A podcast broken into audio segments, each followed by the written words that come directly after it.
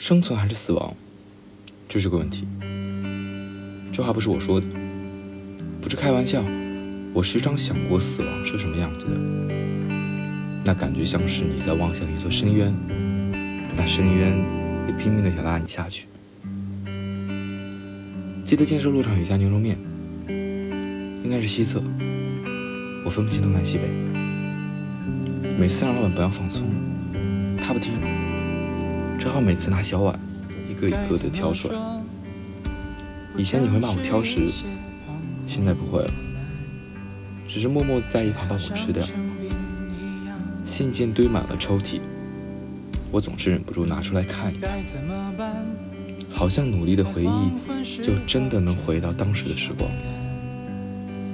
只是最近没有收到，也不会再收到了。启航的生日，你还会出现吗？本来说好一起去的。会不会带着我送你的手串呢？那是我最喜欢的一条。常常在想，能不能有时候也可以像别人一样偷懒？能不能再见面，我们也像朋友一样问好？我原本不喜欢下雨的，但是和你，好像心情也不会被影响。我现在喜欢下雨天了，我也学着会吃一些葱。原来总说要带你的妈妈去旅行，现在有空了，现在开口还来得及吗？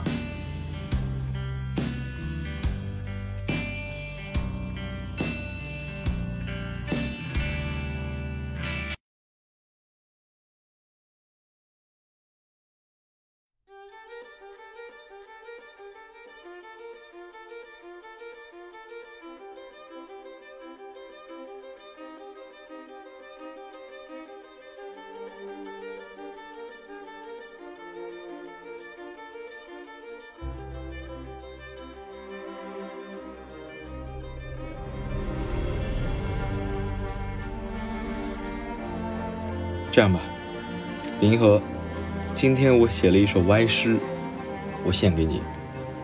这样的歪诗实在拿不出手送人，我都有点不好意思了。念给你听。今天我感到非常烦闷，我想念你。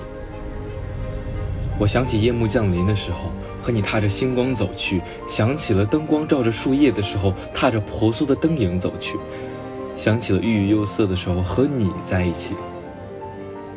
你是我的战友，因此我想念你。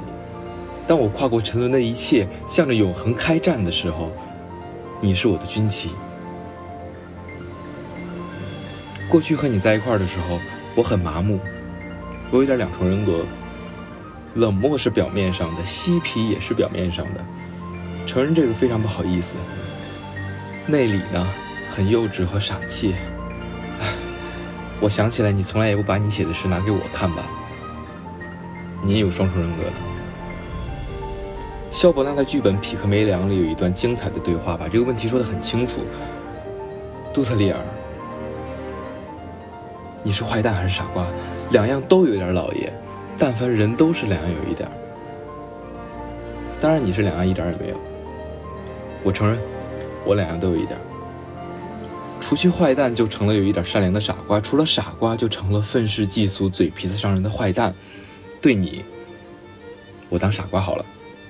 祝你这一天过得顺利，王小布，五月二十一日。